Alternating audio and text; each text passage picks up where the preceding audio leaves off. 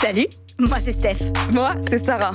Et toi, t'es sur Radio Jab, le podcast qui t'embarque dans une philosophie de l'action. Tu le sais peut-être pas, mais le jab, c'est le coup principal en boxe. C'est à la fois le coup le plus stratégique et en même temps, il faut en faire beaucoup pour mettre un KO. Et ça, c'est exactement ce qu'on te propose de faire ici. Apprendre des trucs ensemble et te faire passer à l'action. Jab, c'est aussi le nom de notre boîte. On coach, on entraîne et on conseille des dirigeants et des équipes sur la vente. Alors que tu sois dans le business ou pas du tout, reste avec nous.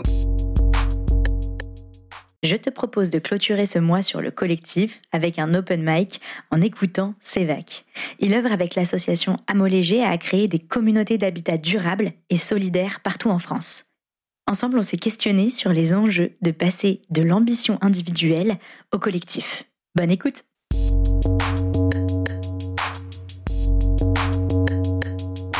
En 2016, quand on a revendu notre boîte, on s'est mis à voyager dans des lieux alternatifs, des, des projets de lieux de vie ou d'entreprises un peu alternatifs. Ouais. C'est-à-dire euh, euh, soit accès collectif, soit accès non lucrativité, soit accès mutualisation, soit accès revitalisation rurale, ce genre de choses. Ouais. À la fin de ce voyage, euh, on a tiré quelques leçons. Euh, L'une d'entre elles, c'était que euh, ces expériences alternatives en marge un peu de la société avaient tendance à reproduire euh, des comment dire des, des dysfonctionnements ou de reproduire des structures inégalitaires lucratives, etc. Bref, qu'on retrouve dans le système classique. Ok. Donc, euh, là, on a été particulièrement sensible, c'est sur la question des lieux de vie. Où on s'est dit qu'il y avait des gens qui avaient vraiment réussi à créer des lieux de vie euh, transgénérationnels, euh, où il fait vraiment très très très bon vivre euh, parce que les gens sont ouverts d'esprit, qu'il y a un vrai esprit de, voisinage, d'entraide, où il y a beaucoup de mutualisation, ce qui fait que vivre c'est moins cher. Et avec un autre rapport à la terre et aux, êtres humains. Et on a vu que ces initiatives-là, elles étaient super belles, mais réservées un peu toujours au même profil sociologique, à savoir euh, CSP+, euh, jeunes cadres dynamiques ou pré-retraités, retraités, bref, des gens qui, avaient, qui disposaient déjà suffisamment d'un capital culturel et social dans le système classique et qui ne faisaient que se transposer euh, à la marge de la société. Ouais. Et donc nous, on, euh, on avait envie comme euh, mission bah, de permettre à toute personne qui souhaite vivre en écolieu, en éco-village, peu importe comment on appelle ça, en habitat participatif, et ben de pouvoir le faire malgré euh, des manques de moyens financiers, culturels, euh, relationnels, etc. Et donc on a on a créé ou repris une association qui existe. Enfin voilà, bref on a co-créé une association qui s'appelait Amolé, Amolégé, et dont le but, bah, c'est ça, c'est accompagner les familles et les, et les communes à créer des, des petits quartiers euh, écologiques en ruralité où euh, l'accessibilité financière, la non-lucrativité et la mutualisation, l'ancrage local sont au cœur du lieu de vie. Voilà, ça c'est ce qu'on fait. Trop bien. Bah, merci pour euh, cet éclairage. Et du coup, bah, ça a beaucoup de sens pour nous de t'appeler sur ce thème qui est celui du collectif. Il Ouais. euh, y a un truc que je trouve assez intéressant dans ce que tu dis et qui est un peu inévitable, euh, l'ancrage très physique et territorial. Tu le parlais du voisinage, euh, de, on, on, peut penser, il y, y, a des collectifs un peu abstraits comme Internet et il y a Ouais. des collectifs concrets auxquels euh, t'échappes pas, donc euh, l'endroit où tu habites. Et voilà, je me demandais un peu Qu'est-ce que quel rôle joue cette notion de collectif versus ou plutôt et euh, individualité quand tu crées un lieu comme ça Comment euh, l'un nourrit l'autre et comment tu vois justement euh, les interactions entre le collectif et l'individu quand tu, tu crées un, un quartier? Hmm. En fait, il faut comment dire? Tu avais deux questions en une, j'ai l'impression. Il y a le côté numérique, distance, présentiel. Ouais. Et il y a le côté individu collectif. Ouais. Côté numérique présentiel, moi, euh, de la leçon que j'en tire de mes expériences, après ça évolue tout le temps, mais là, si je dis ce que j'ai compris sur ce point, c'est qu'en fait, c'est une chimère de croire que une communauté ne peut être qu'en ligne. En fait, s'il n'y a pas un moment, euh, des espaces, des temps qui sont prévus pour que les membres de cette communauté se sentent, se reniflent, se voient en vrai, se touchent, euh, c'est une communauté euh, extrêmement floue et donc euh, une communauté qui est vouée à disparaître parce qu'une communauté se définit toujours par rapport à l'extérieur, c'est-à-dire qu'elle se différencie de son environnement extérieur. Sinon, tu peux pas dire cette communauté-là. Euh, si ça ressemble à rien, donc ça ressemble à quelque chose qui est, qui est que la communauté ait sa particularité. Et donc, moi, ce que j'en tire, c'est que nous-mêmes, hein, chez Amo Léger, on travaille énormément en distanciel à cause du Covid, etc. On a bien compris les limites du distanciel et qu'il faut forcément se voir en tant qu'être humain. On est conçu pour ça. Mais c'est intéressant parce que moi, ça me fait beaucoup penser aux tendances actuelles avec le télétravail, le full remote, machin. Et il y a beaucoup de boîtes qui prétendent euh, qu'elles vont construire quelque chose avec un full remote où les gens ne se voient jamais, quoi. Non, mais pour moi, j'ai un avis tranché pour le moment. Ça peut évoluer. Si vous me rappelez dans six mois, ça a peut-être changé, mais je crois pas. Ça, c'est de la merde. C'est du mensonge. c'est de la chimère, en fait. C'est croire que l'être humain, c'est c'est un algorithme ou je sais pas quoi, mais c'est pas comme ça, en fait. Bah euh, parce que si on pousse la logique plus loin, alors on pourrait élever un enfant à distance. Bah oh, impossible. bah oui. Non, mais c'est vrai, parfois, quand tu pousses des raisonnements logiques jusqu'au bout, tu te rends compte de l'absurdité. Exactement. L'adulte n'est qu'un enfant qui a pris quelques années dans la gueule, c'est tout. Donc, euh, à partir du moment où on n'est pas capable de s'élever, de s'éduquer, de grandir euh, euh, à travers un écran, bah on n'est pas. Enfin, D'ailleurs, ça se voit dans le virage que prend l'éducation, où le numérique prend plus en plus de place. Pour moi, c'est une véritable catastrophe. Et moi, ma, femme, elle est dans l'éducation, elle est éducatrice Montessori, et les ravages des écrans et du numérique sont déjà là. D'ailleurs, euh, en Montessori, qui est une pédagogie encore réservée à une élite pour le moment, il y a absence totale d'écran. Et c'est logique. Donc, voilà mon point sur le présentiel et le distanciel. Après, ça, c'est, comment dire, ça, c'est des rêveries euh, d'un système euh, un peu malade. Après, pour concernant collectif et individu, là-dessus, en fait, c'est idem. un individu se différencie d'un autre individu parce qu'il a des limites corporelles et intellectuelles ou de valeur qui fait qu'on peut le différencier d'un autre corps. D'accord? Euh, Je sais pas si parmi les auditeurs, il y en a qui lisent un peu Spinoza, mais Spinoza, il a une On la recommande en tout cas. voilà. Spinoza, il a une définition très généraliste d'un corps. Je ne vais pas rentrer dedans, mais bref. Euh, mais si je fais un peu de vulgate de ça, un corps, en fait, il peut avoir différents échelons.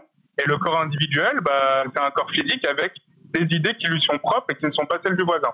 Eh ben, pour le collectif, c'est exactement pareil. Le collectif, c'est un corps qui est composé de plusieurs corps individuels, mais euh, qui euh, peut se différencier physiquement et intellectuellement au niveau des idées et des valeurs. Et donc, pourquoi je dis ça?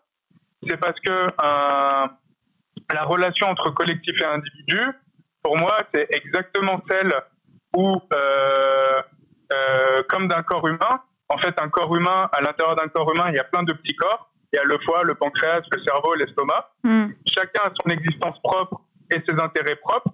L'estomac, c'est se remplir. Le pancréas, c'est pas trop avoir de, enfin, le foie, c'est de pas trop avoir de fluide à filtrer. Euh, le cerveau, c'est d'avoir du sucre pour, euh, voilà. Et en fait, ils ont des intérêts alignés et désalignés. Et il faut viser l'harmonie du corps. Pour un collectif, c'est pareil. Il faut être capable que chaque individu puisse exprimer, avoir l'espace pour ses propres idées individuelles et son propre physique individuel. Mais à un moment, il faut que ça communique et que ça soit. Et moi, je mise tout là-dessus. Enfin, qu'il y a une communication aux petits oignons pour qu'en fait se créent magiquement euh, les limites du corps collectif. Il faut que les individus soient reliés par une raison commune, une vision commune, euh, une stratégie commune, euh, quelques intérêts communs et que soit géré de manière très transparente et, et honnête, courageuse, la question des désalignements. Euh, et pour ça, il faut prévoir des, voilà, des processus de, de médiation, d'écoute émotionnelle, d'écoute rationnelle, de débat, euh, de de temps de rencontre, de partage, euh, des processus de sauvegarde ou d'exclusion qui font que le corps collectif, le, le, collectif, va réussir à perdurer dans le temps euh, et à garder, euh, à garder une cohérence. Voilà. Trop bien. Euh, merci. Trop bon éclairage sur ces deux points. Euh, du coup, je voulais savoir un peu ben, concrètement comment ça se mettait en place, cette notion de collectif, quand vous montez un nouveau village ou dans ton projet? Bah, Comme dans n'importe quel collectif, en fait, il y a. Alors, pas dans n'importe quel collectif, mais en tout cas, dans les collectifs type projet, c'est-à-dire que euh, le collectif se définit avant tout par un projet commun, on a toujours besoin d'initiateurs. Mmh. Les initiateurs, c'est ceux qui vont avoir une proposition de vision, une image, un récit à proposer et, et voilà un objectif. Et puis ça va attirer ou au contraire, euh, euh, comment dire, repousser certaines personnes. Les individus qui seront attirés, et ils vont se connecter aux initiateurs. Et là, ça commence le collectif. Et à ce moment-là, pour moi, euh, les choses commencent d'abord par du faire ensemble, c'est-à-dire éviter le blabla du début. Euh, enfin, moi, c'est notre méthode. Mmh. C'est ce que j'ai vécu à chaque fois quand j'ai créé mes deux entreprises et à Léger. C'est ce que j'ai vu à chaque fois, c'est-à-dire on fait sport ensemble, on fait, on fait, on fait, on fait pas mal de merde surtout, on fait de la merde. et au bout d'un moment, on prend un arrêt, on stoppe le rythme pour prendre du recul et en fait prendre conscience de ce qu'on a fait, comment on a fait. Et, et à ce moment-là, avec cette première phase là de cassage de rythme, donc très concrètement, nous chez Amolégé, tu vois, euh, on a pris des semaines entières ou des week-ends, on ne faisait plus d'opérationnel, on travaillait plus. Mm-hmm. Et, et même euh, à l'époque de ma startup à Paris, on avait fait ça à Copenhague. On prend un week-end, une semaine pour se dire qu'est-ce qu'on a fait ensemble depuis telle date? Et euh, en particularité, pourquoi on a fait ça, comment on a fait ça, quels ont été les conflits, etc., etc., pour créer formellement, c'est-à-dire formellement, artificiellement, pour créer sur le papier un collectif. Et ensuite, ça va être des itérations comme ça sans cesse on va mettre à jour les règles de fonctionnement, la mission, la stratégie, la vision, euh, les méthodes de règlement des conflits. Euh, on va sans cesse itérer euh, pour faire évoluer tout ça et pour que le collectif reste cohérent et compact. Voilà. Et, ça, pour moi, ça, ça passe par des temps hebdomadaires chez Léger, par des temps hebdomadaires de prise de recul. Après, on a des canevas d'analyse qu'on utilise maintenant. Et après, ça passe par des temps de recul beaucoup plus profonds, où là, parfois, on se fait accompagner par euh, une personne extérieure, dont c'est le métier, de faire prendre conscience au collectif euh, sur euh, bah, ses réalisations et euh, ses manières de fonctionner qui peuvent être implicites ou euh, cachées, dissimulées. Et voilà, en fait, à force de, de, faire des moments de prise de conscience, de mise en lumière, euh, bah, on améliore sans cesse la cohérence et, et la progression du collectif. En tout cas, chez Amolégé, c'est ce qu'on fait. C'est intéressant parce que il y a un truc là-dedans, moi dans lequel je crois aussi, c'est que toute aventure collective commence par quelque chose d'individuel, dans le sens où je trouve que toutes les actions que tu fais, souvent ça vient de quelque chose de oui d'individuel. Ça peut être euh, un rêve, ça peut être euh, une, pensée, une conviction, ça peut être juste une envie. Et en fait, toutes les bonnes choses en fait commencent par quelque chose d'individuel. J'ai l'impression, même dans les récits initiatiques de, euh, de, gens qui ont eu des carrières politiques avec de l'impact, des récits initiatiques même de héros, il y a toujours une quête personnelle en fait. Et je trouve que c'est intéressant comment ça communique avec du coup l'aventure collective par la mmh. suite. Ouais, parce que soit je trouve ton rêve individuel, justement, il résonne dans d'autres personnes, tu te rends compte que tu n'es pas le seul à l'avoir. Soit tu réveilles chez les autres des trucs qu'ils savaient pas par euh, ton enthousiasme, ta vision, euh, euh, ce que tu disais. Et je trouve ce qui est intéressant dans ce que tu dis, à relier avec cette notion collective, c'est aussi les deux phases mm. du collectif qui sont celles de ben, faire ensemble et ensuite se projeter ensemble. Enfin, tu vois, ou même faire le bilan. Mais il y a, y a deux notions pardon dans le collectif et un collectif qui marche, je pense, il doit avoir un peu les deux, avoir la capacité de faire ensemble et pas toujours la même que de celle de faire le bilan ensemble, réfléchir ensemble et tout. Et, en fait, on fait rarement cette distinction. Nous, une petite anecdote très courte. Euh, à la base, base à Moléger, c'est on était Xavier et moi dans notre euh, maison en Ardèche. Hmm. Et venaient au gré des hasards des gens, des jeunes de la trentaine, 25 ans, 20 ans. Ils venaient chez nous juste pour, voilà, parce qu'ils avaient entendu parler de nous, machin, ils voulaient nous rencontrer. Et en fait, ils restaient, ils déménageaient, ils restaient, ils s'agrégeaient. Et à Molégé, au début, bah, on est deux. Maintenant, on est une petite trentaine avec huit emplois rémunérés. Et en fait, c'est quoi? C'est que juste Xavier et moi, au tout, tout, tout début, il y a deux ans et demi, on avait juste une histoire, un rêve et une mission qu'on s'est donnée à nous. Ensuite, comme elle a dit, euh, pardon, j'ai oublié ton prénom, euh, Steph. Euh, ensuite, ça a résonné chez les uns et chez les autres. Et ils ont pris la décision bah, de se rapprocher physiquement de nous, ça c'était très important. Ils ont tous déménagé en Ardèche. À la fin, en Ardèche, on était déjà un petit village. Nous, notre assaut était un petit village en soi. Et, et après, on a réussi, et ça c'est quelque chose de très important que je voulais dire, on a réussi à pas faire acte de propriété sur le rêve. Et ouais. C'est-à-dire qu'un problème, c'est euh, comment dire? Un problème, c'est euh, que le système de compétition et l'individualisme fait qu'on a soit des égos mal placés, soit euh, des côtés compétitifs qui surpassent nos côtés coopérateurs et partageurs. Et ça fait que les initiateurs ou les fondateurs ne laissent pas la place au projet de grandir, pas parce que le projet n'est pas excitant et qu'il n'attire pas des gens, mais c'est parce qu'en fait, il n'y a pas de règles de fonctionnement, de temps et même d'énergie pour laisser de la place aux autres. Donc en fait, le projet est capable. Et avec Zav, euh, ce qu'on a réussi à faire, c'est qu'on a réussi à laisser la place à chaque nouvel individu, euh, d'influencer la vision commune, le rêve commun. Et, euh, c'est toujours une tension entre cohérence et évolution, enfin conservation et évolution.